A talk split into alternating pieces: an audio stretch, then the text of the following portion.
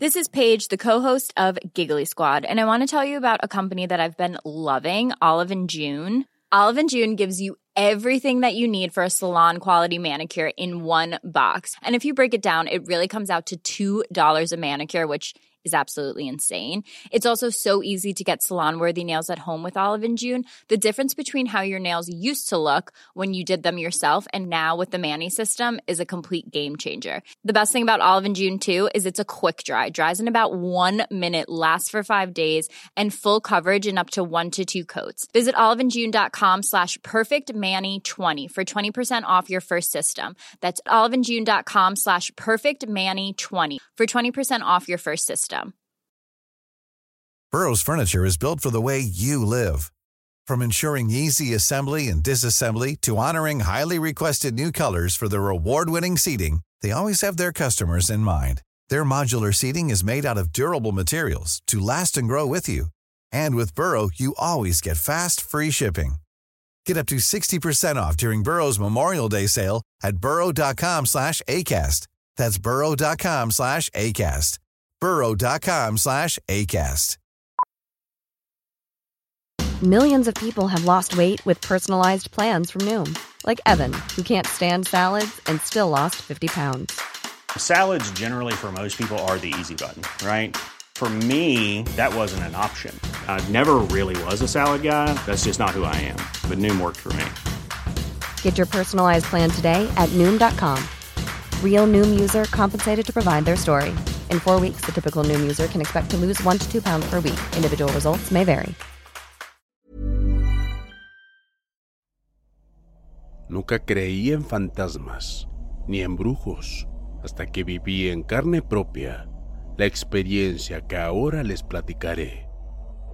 Vivíamos en un pueblo cerca de Jalapa, Veracruz. Ahí las historias de duendes y brujos son abundantes, pero nunca las tomé en cuenta. Creía que era para las personas supersticiosas y que no tenían ni la más mínima pizca de estudios. Pero todo lo que yo creía se vino abajo y ahora sí creo y temo a lo desconocido. Fue un sábado. Me invitaron a un pueblo cerca de un rancho, cerca de Huatusco, donde celebran al patrono San Miguel Arcángel. Hacían una fiesta en grande, bailes, hacían carreras de caballos y habían juegos mecánicos. Llegaban un sinfín de personas de muchos lugares. La gente es muy amable y te invitan sin conocerte a comer a sus casas. Y así son todos en el pueblo. Solo había un pequeño problema. Siempre se perdía una persona adulta. De las 12 de la noche a las 3 de la mañana. Se decía que esa noche el santo patrono luchaba con el diablo para que no se llevara a nadie pero siempre le pedía un alma si no habría más mal en el pueblo, y el patrono cada año accedía. Bueno, por lo menos eso es lo que se decía, siempre y cuando encontrara un alma perversa y retorcida que mereciera ser llevado por el demonio. Eso era lo que se decía en ese pueblo. La verdad, yo no creía en nada que no tuviera una explicación coherente así que no temía nada de eso. Llegamos como a las seis de la tarde y anduvimos mirando las artesanías, comiendo los dulces de temporada y subiendo los juegos mecánicos. En verdad que estaba divirtiéndome y aún faltaba lo mejor, que era el baile.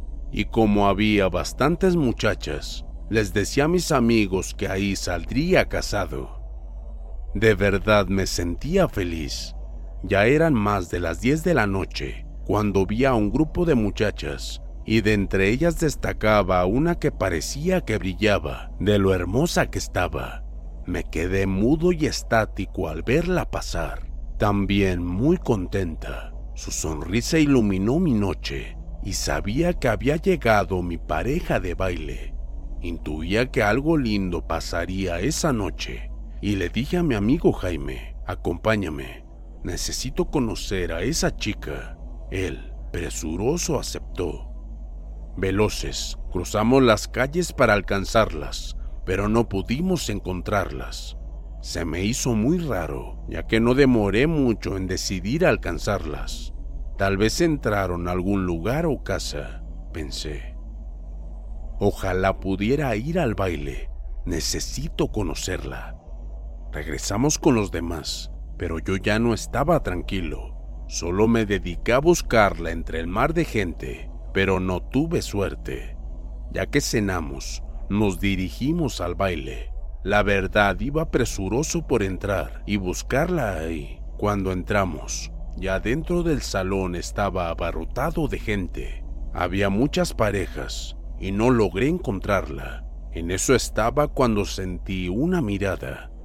No sé, a veces uno siente cuando te miran. Volté hacia donde sentí esa mirada. Dios, ahí estaba, era ella.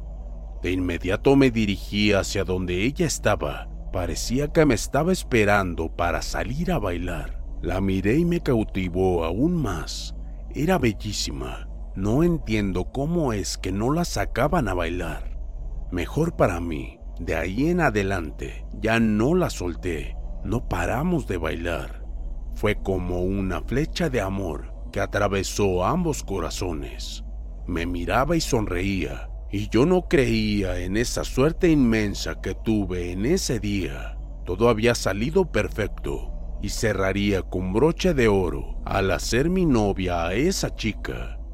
Le pregunté su nombre y ella me dijo algo al oído que no entendí. Estábamos muy cerca de las bocinas, que nos hacía muy difícil escucharnos. Tenía que acercarme mucho a ella, a veces hasta tocaba su oreja con mis labios, y eso me emocionaba. Ella se acercó y me gritó, Salgamos del baile, quiero platicar contigo. Yo gustoso le dije, claro, salimos del baile y no les dije nada a mis amigos. Eran las dos con treinta de la mañana y afuera había muy poca gente. La mayoría se encontraba adentro bailando. Caminamos hacia un parque que estaba muy solitario. Yo estaba cada vez más y más emocionado, cuando de repente ella me tomó por sorpresa y me abrazó. Buscó mi boca, no lo creía, y gustoso también la besé. ¡Qué beso, caray! Pareciera que me quería comer, literal. Me sorprendió cuando sus suspiros se empezaron a escuchar más fuertes. Yo aún concentrado en su boca y su cuerpo, no abría los ojos. Ya cuando sentí que jadeaba muy fuerte, me preocupé y abrí los ojos, y lo que vi, no se lo deseo ni a mi más odiado enemigo. Lo primero que vi fueron unos ojos crueles y vacíos, negros sin pupila, con muchas manchas y verrugas en la cara, la boca retorcida y llena de baba. Su cuerpo era un saco de huesos sin forma y con una fuerza descomunal, ya que no podía zafarme de su abrazo y me dio asco poder oler esa bocaza nauseabunda que de nuevo se pegaba a la mía y sentía en mi garganta su lengua. Era una angustia, miedo, terror inimaginable, que mis fuerzas me abandonaron y solo en ese momento me acordé de Dios. Sentía que me sacaba el aire, que me estaba quitando mi vitalidad y mis fuerzas. Cuando creí que iba a morir, algo la hizo soltarme y la hizo gritar de una manera horrible. Yo caí al piso casi sin sentido, cuando algo muy negro se abrió entre la noche y jaló a esa criatura. Se la llevó con tal fuerza que se escuchó como un trueno y los gritos de aquella mujer fueron tan horribles. Solo algunos de los que estaban allí cerca se dieron cuenta de lo que pasó y me dijeron que tuve mucha suerte, ya que el demonio andaba buscando a esa bruja que tenía el alma tan perversa y vil que el patrono permitió que se la llevara. Jamás olvidaré esa lección y jamás salir con personas que nunca he conocido. Ahora sé que existe lo malo en este mundo. ¿Qué cosas el demonio me salvó?